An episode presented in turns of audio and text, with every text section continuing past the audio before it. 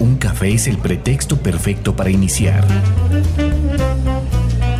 Escuchamos, refutamos, coincidimos, debatimos, aprendemos y conocemos. Sonido Café. Historias de vida, anécdotas, reflexiones. Sonido Café. ¿Qué tal amigos de Sonido Café? Me da muchísimo gusto saludarlos en un episodio más de este podcast.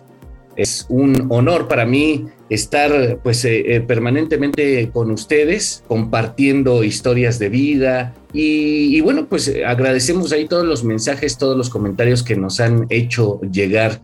Así que gracias, gracias a todos ustedes por, por seguirnos. La verdad es que ahí estamos bien contentos por las métricas que vemos en, nuestro, en nuestra plataforma y, eso nos da muchísimo gusto y por supuesto que nos motiva a seguir buscando historias, historias de vida como la que hoy tenemos. Hoy tenemos a un gran invitado que tengo de verdad el honor de conocerlo desde hace muchísimos años. Eh, si no estoy mal, creo que desde hace unos Ay, caray, pues yo creo que unos 15, 18 años tengo el gusto de, conocer a Eduardo Reyes, que actualmente es el presidente de la Asociación Mexicana, eh, no, de la Asociación de Mexicanos en Castilla. Y por supuesto, pues queremos eh, conocer de él porque es un mexicano que radica en España desde hace muchísimos años y que lleva la cultura de nuestro país, las raíces más allá de nuestras fronteras y eso eh, pues hay que eh, darlo a conocer. Así que me da muchísimo gusto. ¿Cómo estás, mi querido Eduardo? Buenos días, buenas tardes, buenas noches. ¿Cómo te va? ¿Qué tal? Aquí estamos muy bien, muchas gracias. Un poquito de frío, porque es la temporada, pero estamos bien, gracias.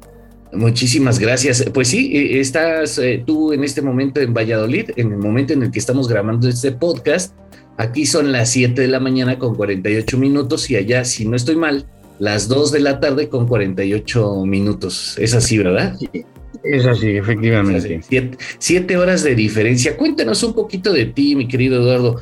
¿Dónde naciste? ¿Dónde te criaste? Cuéntanos un poquito de, esos orígenes y ahorita vamos hacia allá, esa, esa gran labor que, que has hecho durante muchos años allá en España. Pues nací en la Ciudad de México, eh, de hecho, viví en la Ciudad de México eh, toda mi infancia. Eh, primero en, una casa que estaba en el centro de la ciudad, en el pleno centro, en el, paseo de la Ribera de San Cosme. Y ah, luego nos fuimos a vivir a un fraccionamiento afuera de la ciudad, un poco para huir del ruido y de, de la contaminación. y viví ahí, eh, viví con mi familia hasta que terminé la universidad. Pero eh, me llama la atención, viviste en San Cosme, que es como la parte del, centro todavía, ¿no? Y luego se, van un poquito más a las afueras, que curiosamente ya eso eh, pues terminó siendo tragado por la gran ciudad, por la gran mancha urbana, ¿no? Efectivamente, en el momento que nos fuimos allí, la, la zona en la que vivíamos ya era parte del Estado de México. Eh, pero, eh, pues bueno, eso ha cambiado muchísimo, muchísimo. Pero en ese momento, pues era una situación muy ideal para poder ir al colegio, para que la familia tuviera una casa mm, individual para nosotros. Y teníamos pues, lo típico de las casitas de esa época, con jardín, con patio. Eh, estaba muy bien, era muy bonito. Sí, me imagino. Oye, y te vas para allá, estudias la, universidad. ¿Qué, estudiaste, Edu? Sí, en la, en la UNAM, en la Facultad de Ciencias Políticas y Sociales, estudié Relaciones Internacionales. Relaciones mm. Internacionales. ¿Y por qué estudiaste Relaciones Internacionales? ¿Lo tenías claro? Yo creo que cuando, cuando elegí la carrera era la que más me gustaba de todas las ofertas que había, ¿no? Sí, porque ya ves que en ese momento eh, la verdad es que es un poco complicado eh, saber a qué te quieres dedicar, ¿no? Completamente. Yo tenía otras ideas, pero viendo los planes de estudio y comparando y, viendo también las posibilidades de trabajo mm, para terminar la carrera, pues esta me parecía lo más atractivo y, por eso lo elegí. ¿Qué es lo que recuerdas de tu paso en la universidad? Recuerdo algunos profesores que fueron realmente interesantes, que fueron eh, una gran influencia en mi manera de pensar y en mi manera de entender las, las situaciones políticas y, un poco la historia de los diferentes países. Sí, definitivamente. Y creo que eso es como parte eh, fundamental y que caracteriza a, la UNAM, ¿no? Toda esa formación teórica que, te brinda y, que al final también te marca, ¿no? Como, como persona y por supuesto como profesional. Bueno, sales de la universidad y luego, ¿qué pasa, mi querido Edu? Justo antes de terminar, había empezado a trabajar en, un, eh, en una escuela en, en el Estado de México, en Lomas Verdes, y, enseñando algunas eh, clases de, de, lo que había estado estudiando. Eh, por ejemplo, organismos internacionales, historia, historia de México y también eh, idiomas. Y, tenía alumnos que eran, se estaban preparando para trabajar como intérpretes o para trabajar en, turismo. Y también había algunos, bueno, había muchas alumnas que estaban preparándose para ser eh, maestras de educación preescolar. Había varias áreas en, esa escuela y me di cuenta que lo que más me gustaba era enseñar a enseñar. Entonces decidí hacer un máster para poder enseñar a enseñar pues, de la manera más apropiada. Y fui a, Estados Unidos con una beca para, para hacer eso, para hacer un máster en la enseñanza de idiomas. Oye, y entonces terminas la maestría y regresas a México ya con ganas de irte a otra parte del mundo o cómo, cómo surgió esa, ese interés por, por España? En el que, eh, nada más para que la gente se, se, se dé una idea, ¿llevas cuántos años en España? Llegué a España en 1982. 1982, hagan ustedes su cuenta, 80, 90. 40 años, van a ser ya 40 años. 40 años, o sea, estás a punto de cumplir 40 años en, en España, definitivamente, pues es tu, segunda patria, ¿no? Sí, bueno, fue todo muy, muy accidental. Eh, cuando terminé los estudios en, la, en Estados Unidos, la universidad en la que estaba contrataba a un graduado para trabajar en el departamento de inglés como segunda lengua y a otro para trabajar en el departamento de lenguas extranjeras, específicamente español como segunda lengua. entonces yo eh, me quería trabajar enseñando español para la universidad. Eh, era un programa, eh, pues tenía, teníamos diferentes grupos, teníamos alumnos de diferentes áreas académicas y luego también había un programa muy amplio para enseñar español a ejecutivos de diferentes empresas que iban a, ir a vivir a México o a España. y entonces era un programa, digamos, eh, muy, variado. Mm, y llegó una oferta para, para, venir a trabajar a España. Y pues bueno, mm, nunca había estado en España, no tenía mucho conocimiento del país, aunque ya había estado en otros países europeos. Y, y, las condiciones parecían interesantes, y hice la solicitud, hice la entrevista y, resultó que sí, que me vine a España en, principio por un año con, con esa propuesta de eh, organización. entonces eh, el año se convirtió en dos años con la misma empresa, con la misma organización. Y eh, cuando terminó ese trabajo, ya estaba yo en contacto con una ONG española en la que había estado haciendo un poquito de voluntariado eh, y eh, esta ONG me ofreció quedarme a trabajar con ellos. Bueno, pues eso se fue desarrollando y aquí seguimos. He cambiado de trabajo varias veces, y algunas, casi todas en Madrid, pero eh, surgió la ocasión de venir a, trabajar para una fundación en Valladolid ya conocía yo Valladolid, era una ciudad que me gustaba y me pareció que era una ocasión muy buena de dejar Madrid, que ya no me gustaba tanto, se ha crecido mucho, eh, y eh, vivir en una ciudad más pequeña con otro tipo de actividades. Y de dinámica. Llevo, en, llevo en Valladolid desde el 2006. Cuéntanos un poco del principio de esta nueva aventura cuando llegaste a España, ¿qué te llamó la atención? Porque al final siempre cuando este, vamos y, vivimos en otro país, el, comienzo pues es un tanto complicado porque empiezas ahí a comparar, empiezas a extrañar, empiezas eh, obviamente también a eh, ver muchas otras cosas eh, que no hay en, tu país y que te sorprenden y que te gustan y que disfrutas, etcétera, ¿no? Pero ¿cómo fue, fueron esos primeros, primeros años? ¿Qué te gustaba? ¿Qué te disgustaba? ¿Cómo los recuerdas, Edu? Pues mira, eh, cuando llegué a Madrid me recordaba mucho eh, la Ciudad de México de mi infancia. De hecho, pues Madrid tiene eh, algunas cosas que también las hay en la Ciudad de México. Por ejemplo, la, en la Ciudad de México hay el Paseo de la Reforma, que es una avenida muy significativa, y en Madrid hay una incluso físicamente muy parecida entonces, eh, que es el Paseo de la Castellana. De la Castellana. me, recordaba eh, cosas de la Ciudad de México. El modo de vida era muy diferente, eh, los ritmos de trabajo, los horarios eran muy diferentes, pero eran cómodos, eran agradables. además, como estaba en un programa de formación muy concreto, muy específico, pues tenía muchas actividades dentro de ese programa de formación que era, era interesante. Luego que me di cuenta que realmente conocía pocos españoles, porque la, la, gente con la que estaba trabajando eh, eran o norteamericanos o eh, personas del norte de África. Sí. Entonces me involucré con esta ONG para hacer voluntariado por conocer gente española, por conocer gente local. Y, eso pues me abrió muchos muchos horizontes, ¿no? Me permitió conocer el modo de vida español, la mentalidad española, y, incluso pues eh, hacer amistades que, todavía perduran, ¿no? Entonces, eso fue muy, muy importante. yo creo que si no hubiese hecho ese voluntariado, al término de mi segundo año de trabajo, me hubiese vuelto a, México.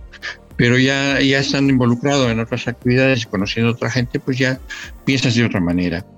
Luego sí, había cosas que echas en falta. Eh, a mí, por ejemplo, yo echaba mucho en falta cosas de la comida mexicana, que en ese momento no había. En, Madrid sí, claro. había un par de restaurantes mexicanos que hacían lo que podían, pero no, no era realmente muy genuino. Y en las tiendas no encontrabas productos mexicanos porque lo poco que había era Tex-Mex y, nada más, ¿no? Sí. Entonces, bueno, era, era diferente. Me acostumbré mucho a la comida española, me acostumbré mucho al modo de vida español y me resultaba muy cómodo, muy, muy agradable. Sí, no, no te costó mucho trabajo acostumbrarte al modo de, vida de, España. No, en realidad no. Inicialmente me fue muy sencillo, pues porque tenía eh, gente que me ayudaba, ¿no?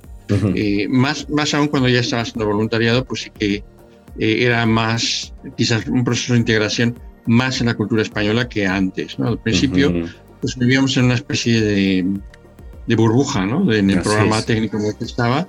Y, sí, conocíamos a algunos españoles, pero muy contados. Y en realidad era un programa que era muy autosuficiente y teníamos pues todo lo que necesitábamos, lo, nos, lo enviaba la compañía norteamericana con el que me había contratado. Entonces no teníamos mucha eh, vida española, por así decirlo. Sí que tuvimos muchas ocasiones de viajar, de conocer. Eh, de hecho, pues en, el primer año de estancia aquí pensábamos todos los profesores que solamente íbamos a estar un año. Entonces aprovechábamos eh, cualquier minuto que teníamos libre para ir a ver algo, para viajar o para conocer algo. ¿no? Y ya en el segundo año, pues ya me di cuenta que podía ver mucho más, podía hacer otras cosas. Y, ya pues, quizás saber también los viajes de otra forma. ¿no? Ya no vas corriendo a ver todas las ciudades posibles en tres días, sino vas a ver una ciudad y con calma, con detenimiento, a conocer y sus museos y, sus restaurantes de una forma más tranquila. Sí. Bueno, nos acabas de dar ahí, sin quererlo o queriéndolo, eh, algunas recomendaciones para todas aquellas personas que quieran irse a vivir a otro país creo que es muy importante involucrarse con la cultura local, ¿no? Eso es muy importante porque si te la pasas añorando, si te la pasas pues extrañando eh, eh, tus, tus raíces, tus orígenes, o sea, pero de una manera, incluso yo llamaría enferma, pues no disfrutas lo que estás viviendo, ¿no? El lugar en, el que estás. Y eso eh, tú pues, lo, lo, hiciste de alguna manera, ¿no? Y entonces creo que es una muy buena recomendación para aquellas personas que quieren irse a vivir a otro país, pues que se involucren con, con la cultura. Eh, eh, y, la cultura involucra o, o, incluye pues prácticamente todo, ¿no? Desde la comida hasta la misma gente, ¿no? Realmente yo creo que, que es la mejor manera de, de conocer un país. Es decir, si tú vienes a trabajar, pues tienes unos horarios, tienes unas obligaciones, Sí. Y, está muy bien, porque es una forma de mantenerte en, este, en el país al que vayas, ¿no? Pero el, dedicar un poco de tiempo libre a, actividades voluntarias también te permite conocer otros aspectos de la sociedad. Sí, definitivamente. Creo que eh, también por eh, las pláticas, diferentes pláticas de mexicanos que han estado en otras partes del mundo, creo que coinciden con lo tuyo en el sentido que lo primero que se extraña es, es la comida. Pero bueno, ya después de eso, si te apañas, si, te involucras. De alguna manera también con, con, el tema gastronómico del país a donde vas, pues bueno, ya dejas de, de, extrañar y más bien disfrutas de lo que hay en el país. Y la verdad es que en España se come delicioso, su gastronomía es de primer nivel, hay eh, eh, productos deliciosos, hay platillos deliciosos y bueno, pues al final eso pues e, es eh, importante, ¿no? Para dejar de, de extrañar, aunque pues nunca eh, están de más, pues no sé, unos taquitos, un pozole, unas enchiladas, ¿no? Ese, ese toquecito picante de la comida. Y, y, por qué les dije al principio de este podcast eh, que de verdad es un perfil, es un personaje que es eh, digno de, de conocer su trayectoria? Porque al final, eh, Eduardo Reyes, eh, en España, siempre llevas la bandera de México, es decir, tú eres el mexicano, Eduardo Reyes el mexicano, y todo lo que haces, pues al final eh, es como un reflejo, así te ve, mira, ese mexicano es súper cumplido, ese mexicano es súper profesional, ese mexicano es súper... O sea, al final llevamos a nuestro país representando a donde vayamos, ¿no? Y lo bueno o malo que hagamos, pues al final siempre tiene influencia pues en, nuestro círculo y de alguna manera es una gran responsabilidad, ¿no? Eh, has hecho mucho en el ámbito de, la educación y has tenido la oportunidad de viajar a varios países. Cuéntanos. He trabajado muchos años en programas de intercambio, enviando jóvenes españoles a, a diferentes países. Sí. Eh, bien para estudiar inglés o bien para practicar el idioma o bien para cursar un, año académico, dependía un poco de, lo que las familias eligieran. Eh, y luego también eh, recibiendo estudiantes de otros países en España, que también fue una, una manera de conocer España porque y mm, llega un momento en que tú ya no te das cuenta de lo, de lo que hay a tu alrededor hasta que no viene alguien y te dice, mira esto o mira aquello, ¿no? Y eso pues también tiene, tiene mucha eh, importancia. Luego eh, pasé a trabajar a otra ONG en temas de educación y ahí era, eh, me especialicé en el tema de, bueno, utilicé mi especialización en educación bilingüe para eh, eh, ofrecer seminarios y eh, talleres y cursos en, basados en la enseñanza del inglés como segunda lengua en edades tempranas.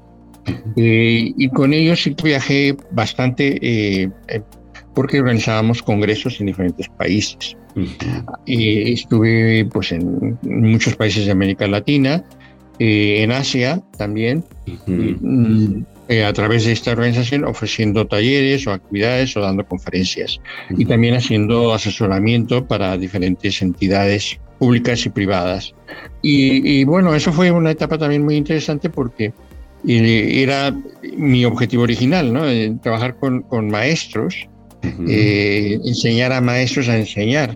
En este caso, pues enseñar a maestros a enseñar una segunda lengua.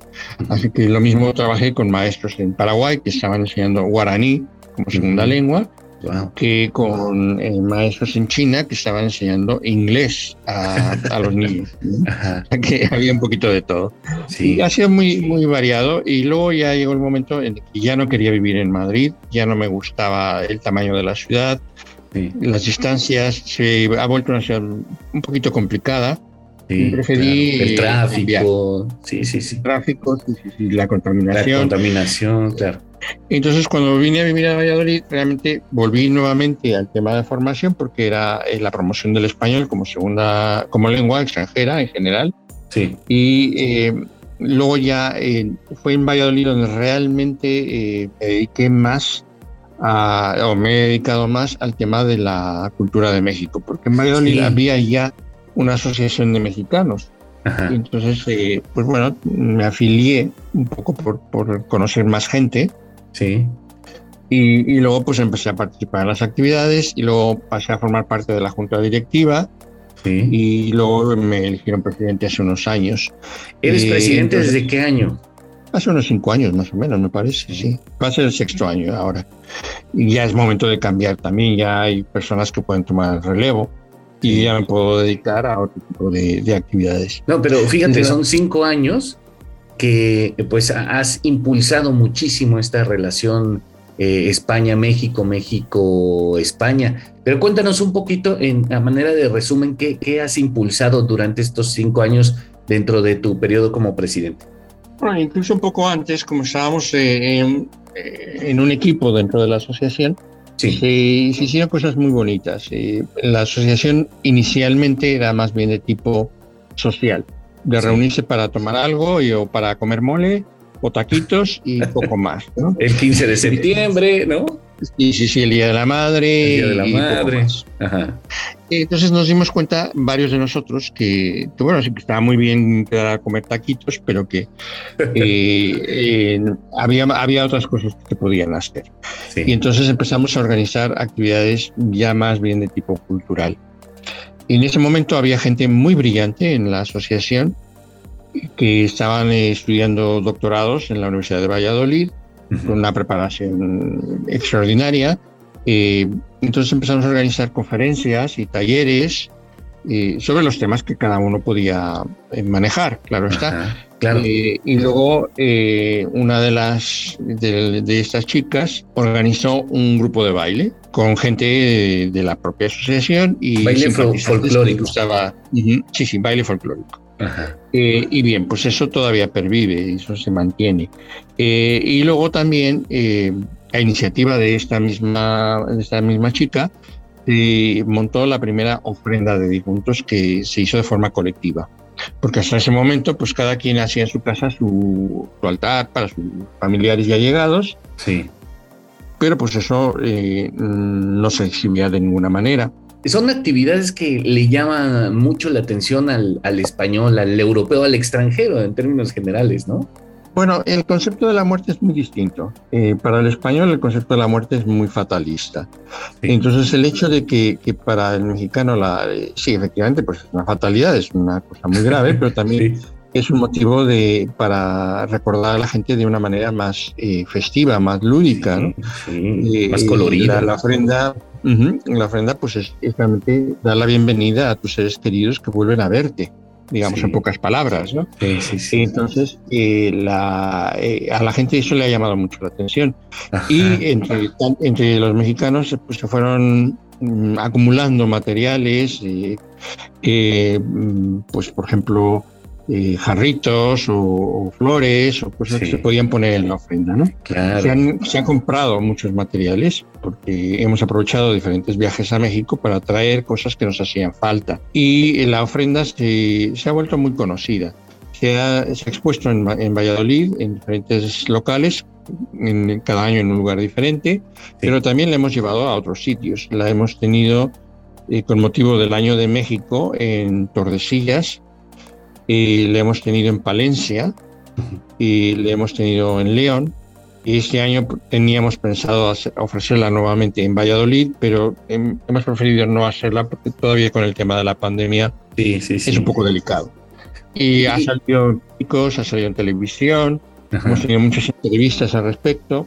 Hicimos algunas cosas que otras asociaciones de mexicanos no hicieron en su momento y que no han hecho todavía. Por ejemplo, que llevamos varios años haciendo una ofrenda a las víctimas de la violencia doméstica.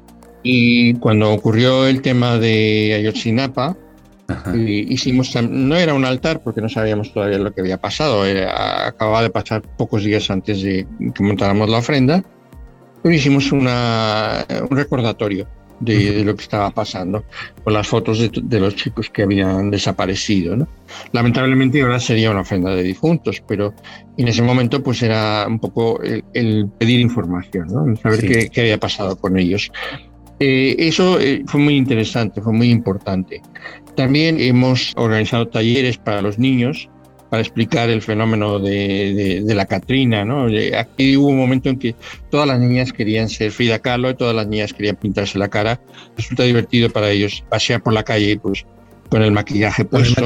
aunque se ha vuelto ya una tradición muy fuerte en los últimos años, ¿no? Este personaje de la Catrina sí se ha eh, potenciado muchísimo y pues ya, ya, ya es parte eh, fundamental de, pues, de toda esta celebración de, en torno al Día de Muertos. Oye, y no sé si estés de acuerdo conmigo, pero Coco, la película de Disney, también vino como a reforzar y, a darle más valor a, todo esto, porque había gente que entendió eh, pues esa visión del mexicano, ¿no? Cómo, cómo vemos e, ese tema de, de la muerte y la celebración, ¿no? Sí, efectivamente, eh, puso en valor muchas, muchas cosas, ¿no? Eh, también mm, representó, yo creo que bastante fielmente la importancia de la familia también, y, el, recuerdo de la gente, ¿no? Eh, aquí en, en, España, una de las cosas que hemos hecho cuando se ha montado la ofrenda es que toda la gente que quiera puede llevar una foto de alguien a quien quiera recordar y se pone en el altar. Sí, sí, sí. y nos ha pasado cosas muy curiosas, porque a veces han sido eh, españoles que han llevado fotos de, sus familiares también, ¿no? Para participar. Eso nos, ha resultado muy bonito. Eh, otra cosa que también les ha resultado muy interesante a los, españoles es el tema del pan de muerto. Claro. Eh, bueno, aquí en España la gente le gusta mucho la repostería, pero no hay ningún pan como el pan de muerto hemos tenido que encontrar un panadero que lo pudiera hacer para que explicarle la receta, para que practicara, para que se hiciera y se pudiera ofrecer, ¿no? Eh, y, todavía de repente no estamos del todo contentos con, con, el pan de muertos porque, claro, cada uno tiene un recuerdo del pan de muerto que comía en México, ¿no? es diferente. Pero bueno, es una parte de la tradición, al igual que llevar comida y poner comida para los, los fallecidos, ¿no? es. Eh, es también, yo creo que importante que, que la gente entienda que eh, es un festejo, en gran manera, ¿no? Es un homenaje, pero es un festejo. Y esto ha sido muy interesante. Entonces, eh, después de la ofrenda de difuntos, mm, yo creo que mucha gente nos conoció más. Sí. Esta persona que, que, te digo que había impulsado estas ideas se volvió a México. Sí. Eh, porque terminó su doctorado. Y eh, después ella nos empezó a poner en contacto con diferentes organizaciones en México. Entonces eh, recibimos una estudiantina de la Universidad de Querétaro, que fue el primer grupo que recibimos y que, al que le organizamos actividades aquí un poco sin saber muy bien por dónde ir, porque no teníamos mucha experiencia en eso, pero nos organizamos unos conciertos en, centros cívicos de Valladolid y en, un par de, pueblos cerca de Valladolid, y resultó muy bien. Y a raíz de esa conexión, pues surgieron muchas más. Hemos tenido grupos de Guanajuato, de, Puebla, de Querétaro, de Jalisco, y del Estado de México, eh, con diferentes eh, actividades artísticas. Sí. Eh, entonces hemos tenido grupos de baile, eh, cantantes de ópera, cantantes líricos, hemos tenido también eh, grupos de teatro. Los mexicanos que vivimos en Valladolid no somos muy talentosos artísticamente, para decirlo de manera amable. Realmente nos, nos, ha venido muy bien poder ofrecer una demostración de calidad de la cultura mexicana, del folclore mexicano. ¿no? Eh, un grupo de baile que, que, sabe bailar bien, que viene con vestuario mm, amplio, con, variado, pues da una visión muy diferente de, no son solamente el jarabe tapatío y el son de la negra, Así pues el folclore de Sinaloa, de Puebla, de Querétaro, de Tamaulipas, eh, y de Chiapas, entonces ya, la gente ve eh, que hay mucho más, ¿no? Exacto. igual que una voz privilegiada de un cantante que interpreta las canciones clásicas mexicanas de Agustín Lara, de, María Greber, eh, pues también es muy apreciado, ¿no? Sí, y la verdad es que la labor que estás haciendo en conjunto con pues la gente de la, de la asociación es digna de destacar porque al final pues están llevando, como lo he mencionado varias veces, están llevando la cultura de nuestro país más allá de nuestras fronteras, pero no solamente llevándolo desde eh, lo, típico, ¿no? Sino eh, están dando a conocer cosas eh, pues más allá de lo, de, lo, de lo conocido y en los últimos días o en las últimas semanas también, este es un proyecto que ya venías tú pues eh, maquinando, que hablando de, teatro, ¿no? Eh, y, hubo ahí una, un acercamiento con una productora teatral de, de, México y empezaron ahí. Cuéntanos un poco acerca de este proyecto llamado Los Niños de Morelia, que además ya se montó una obra de teatro allá en, en España con, eh, pues evidentemente, producción mexicana. Cuéntanos un poco de este proyecto que la verdad nos parece grandioso y magnífico. Pues mira, eh, precisamente esta misma mujer que nos había estado poniendo en contacto con grupos artísticos, me envió un enlace para ver un vídeo de una, una obra que se había montado en Querétaro con la compañía de teatro de los cómicos de la legua. Ajá, muy conocida aquí en Querétaro. Sí, yo la conocí además desde antes de haber salido de México, había, había visto espectáculos montados por ellos y, en diferentes viajes en, México les había vuelto a ver en otras, en otras obras. no me era una compañía desconocida, al contrario, sabía que era una compañía de mucha calidad. Cuando vi la, eh, la obra, que era una mm, producción propia de ellos, de los niños de Morelia, una creación de tanto de texto como de, la propia producción. Me encantó. Me pareció que, em, para empezar, era un tema vigente. Eh, y luego eh, era un tema que, nos vinculaba mucho a Valladolid eh, y a México, porque Valladolid está hermanado con Morelia, precisamente. El primer hermanamiento de la ciudad de Valladolid internacionalmente fue con Morelia, que era la antigua Valladolid. Así es. Por un lado. Por el otro, el, tema de, la obra trata mucho sobre eh, la migración forzada, sobre los menores no acompañados, sobre las familias en situación de riesgo, que es un tema que estamos viviendo eh, hoy en día por todos lados. Que sigue vigente. Y en Valladolid, ah, sí, sí, y más aún. Eh, en Valladolid ahora mismo tenemos, mm, no te sé decir las exactas, pero yo diría que un centenar de refugiados de Afganistán. Eh, eh, y, no te sé decir la cifra exacta, pero yo diría que varios centenares de eh, inmigrantes venezolanos. Bueno, y, qué me dices, ¿y qué me dices de la cantidad de refugiados de, de, África?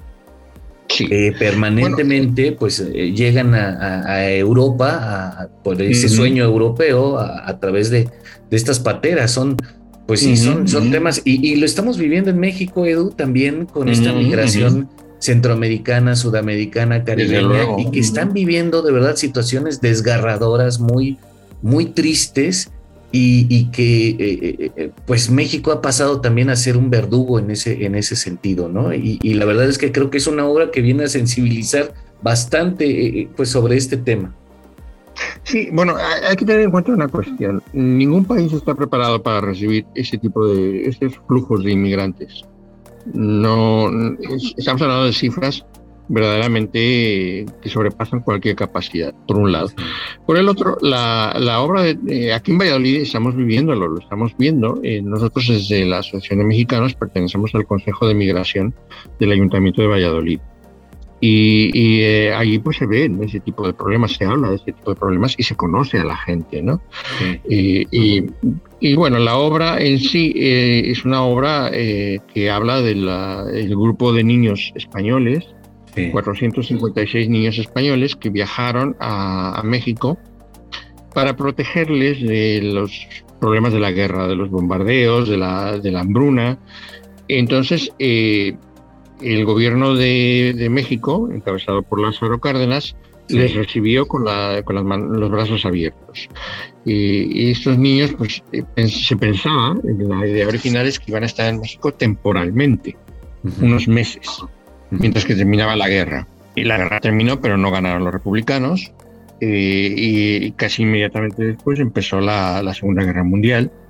Y, estos niños ya no pudieron volver a España, se quedaron atrapados en, en México pasó de todo. Muchos niños eh, se enfermaron, murieron, otros crecieron a la edad adulta.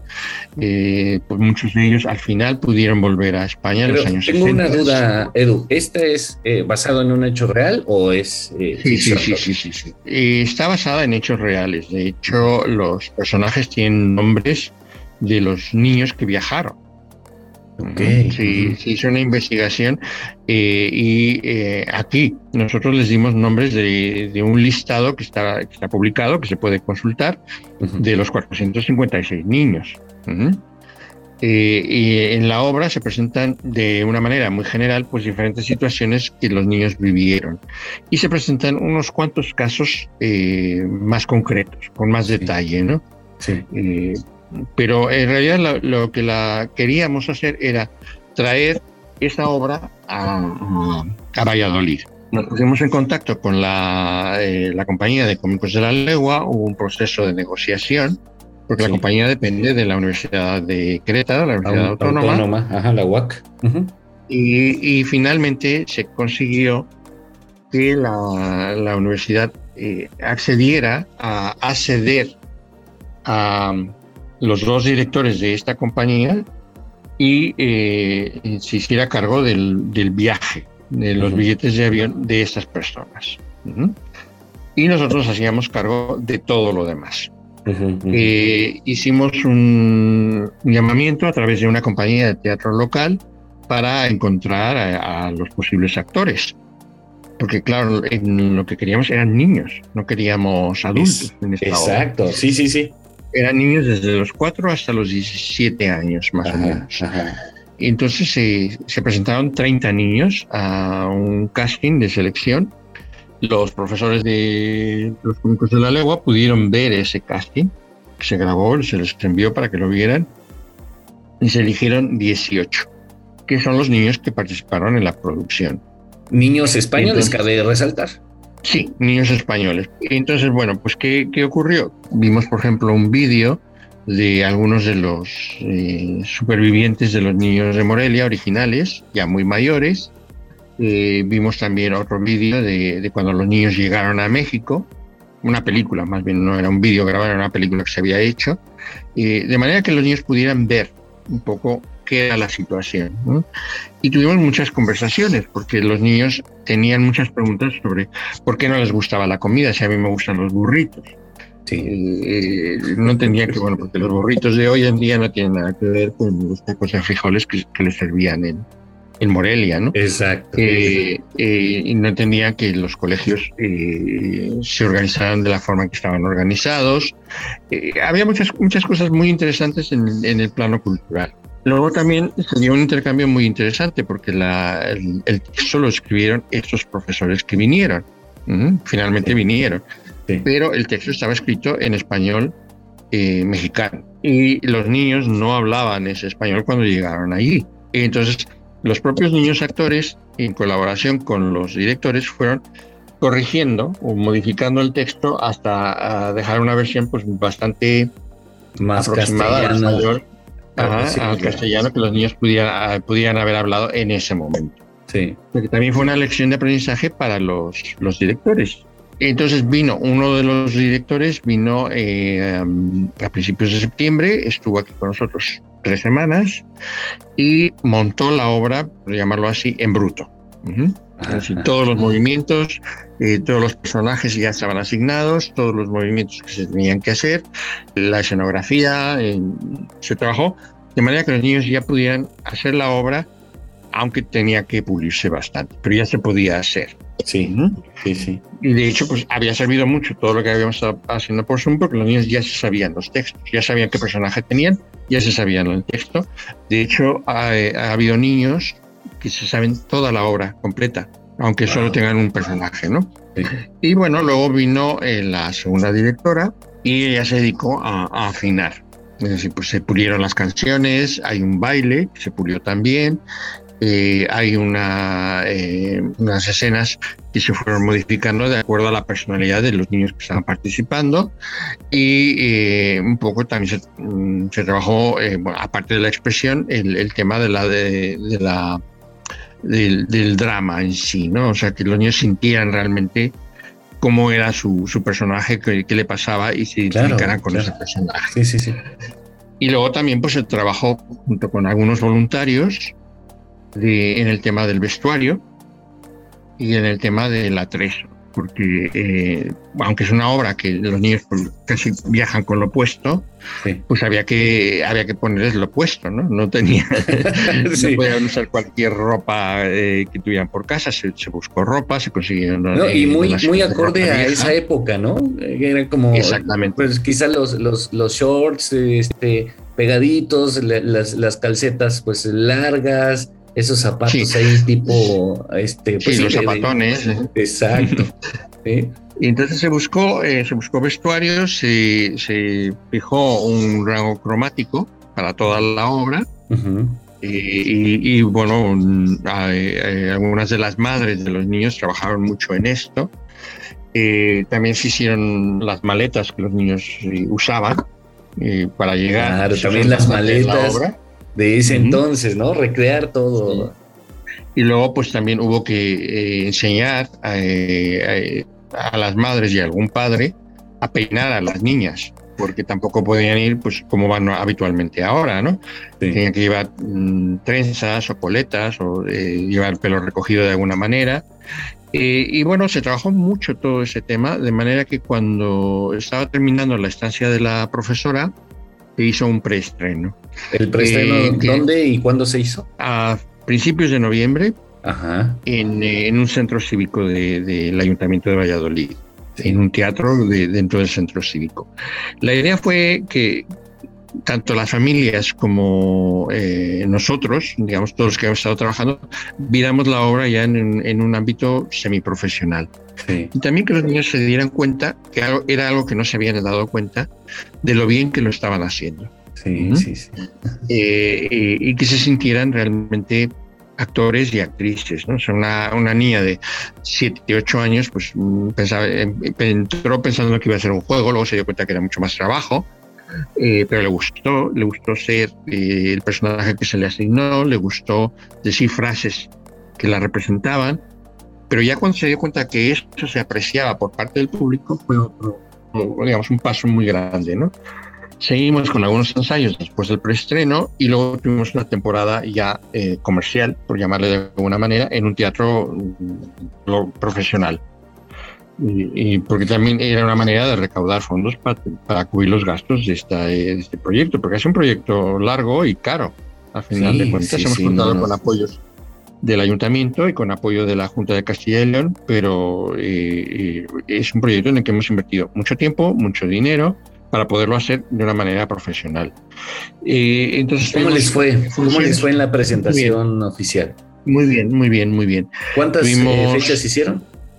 Tres funciones y hubo una que es un poquito más cortita de público, al 60% de la sala, y las otras estuvieron al 80% de la sala. Hubo notas en el periódico, hubo críticas bastante buenas y luego también una cosa que queríamos ver era que los, los patrocinadores, tanto del ayuntamiento como de la Junta de Castilla y León, la vieran. Y, bueno, se quedaron no solo fascinados, sino eh, incluso conmovidos.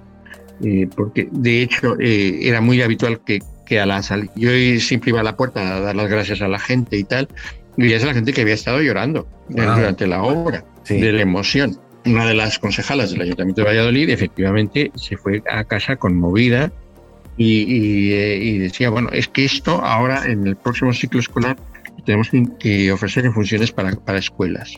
Yo creo que, que es un, evento que, puede enseñar mucho a mucha gente, ¿no? Así es, sí, sí el propio eh, concejal de Participación Ciudadana del Ayuntamiento también ya nos conocía, ya nos tenía un cierto pero yo creo que, ganamos mucho, muchos puntos en cuanto a, lo que podemos hacer como asociación eh, con él a partir de, este evento. Él también se fue, se fue conmovido y ahora estamos trabajando con él para la organización de un nuevo evento el año que viene.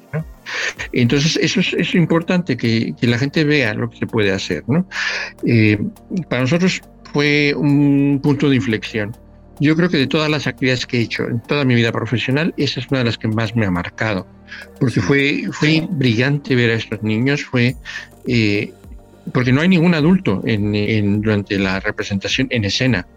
O sea, había, había varios padres que estaban por detrás pues repeinando, asegurándose que todo está bien puesta, que la ropa estaba colocada, que tenían lo que iban a necesitar cuando volvían a entrar a escena, pero no se ve ningún adulto en ningún momento durante toda la obra. Oye, Edu, y yo no sé, bueno, igual y no lo sabes, pero has creado o han creado un semillero de futuros actores y actrices españolas que pueden estar ahí ganando un Goya en el futuro o hasta el Oscar. Sí, y yo me he hecho fotos con cada uno de ellos para poder decir eh, que yo le conocí cuando era joven.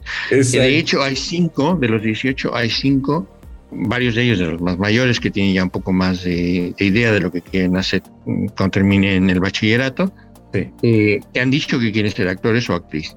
5 de 18, que es, está muy bien. ¿no? Y los propios niños también reconocían que aunque habían estado en clases de teatro o habían estado en obras escolares, no era para nada lo que, lo que se hizo con los niños de Morelia. y es una de las cosas que más llama la atención cuando ves la obra, que los niños se controlan entre ellos, se mueven entre ellos, eh, saben dónde tienen que estar, saben lo que tienen que decir, saben cubrir un posible error porque los hay. Se le olvida, el diálogo. Y, lo cubren perfectamente. No ha habido en ese sentido eh, nada que, lamentar de, de, qué fallo. No. Qué maravilloso. Qué maravilloso. Oye, ¿hay, planes de, la obra para llevarla a otras ciudades de España o incluso traerla aquí a México? Llevarla a México no lo veo factible eh, y no lo veo interesante porque yo creo que la, la compañía de cómicos de la legua está considerando volver a montar la obra con sus propios niños actores, tiene una, compañía infantil y, bueno, si acaso mandar a uno o dos que pudieran participar, pero no es factible realmente.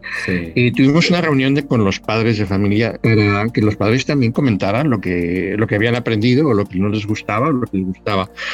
Algunos que estaban un poquito preocupados por la cantidad de ensayos que había habido, ¿no?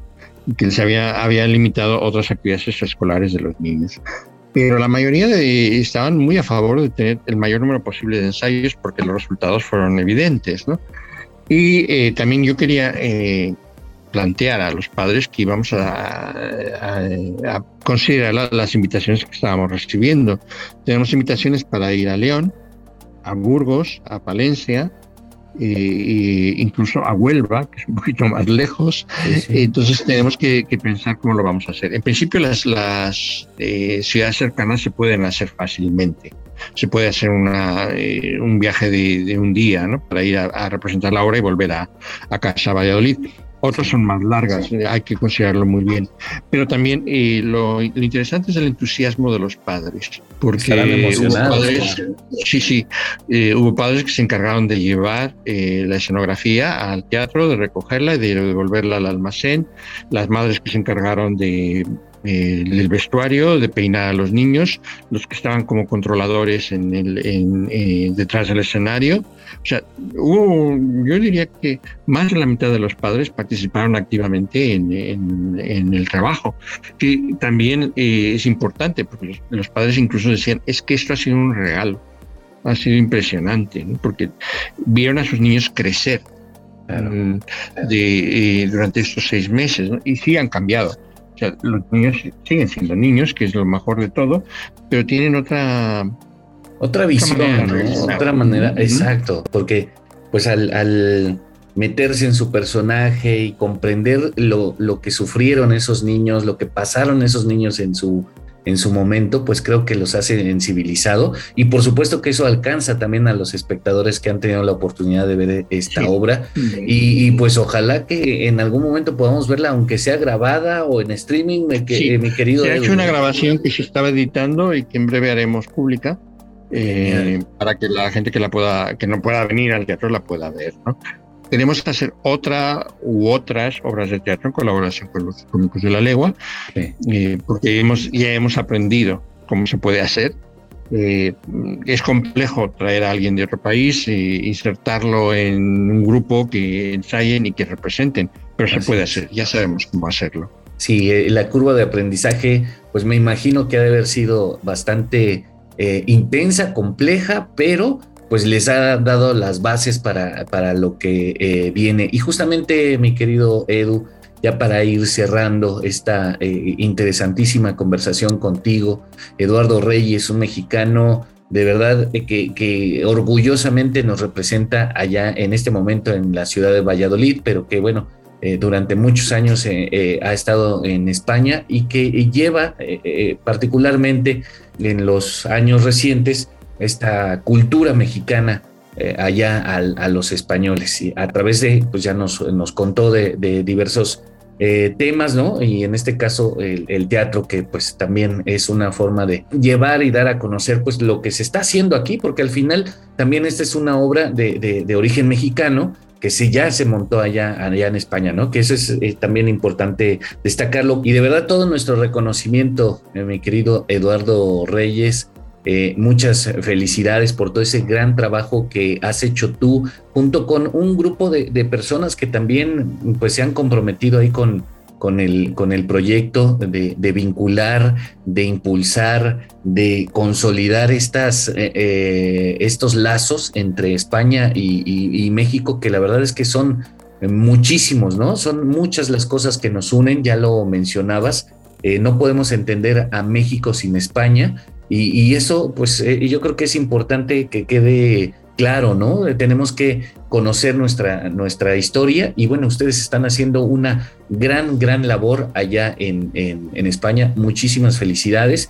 Y bueno, ¿dónde te podemos seguir? Eh, las redes sociales de la, de la asociación, ¿dónde podemos este, saber qué es lo que están haciendo ustedes? Lo más fácil es encontrarnos en Facebook Mexicanos en Castilla es el, enlace, es el título de la página.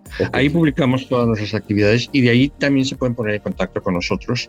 Si alguien quiere plantearse eh, hacer alguna presentación en, España, estaríamos encantados de, ver la propuesta. Nos, gusta conocer gente nueva también.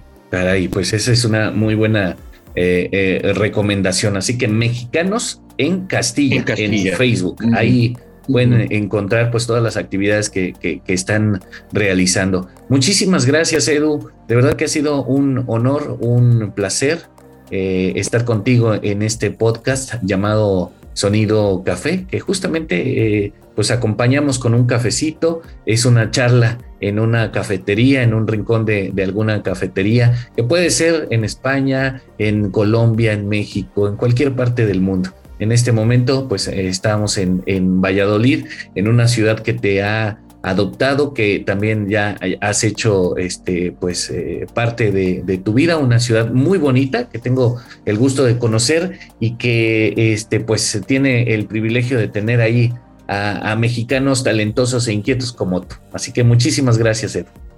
Nada, encantado, muchísimas gracias. Estoy a vuestra disposición cuando quieran. Sí, sí, sí, sí. Hay muchas cosas que no nos gustan de este mundo. Situaciones que son difíciles de entender. Actitudes destructivas que tienen a nuestro planeta al borde del colapso. Sin embargo, afortunadamente, no todo está perdido.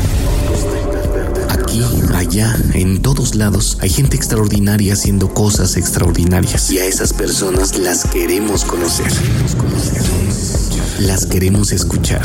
En Sonido Café prestaremos oídos a esas historias. Muchas historias de vida, eso sí, acompañados de un buen café. Sonido Café, aquí te esperamos.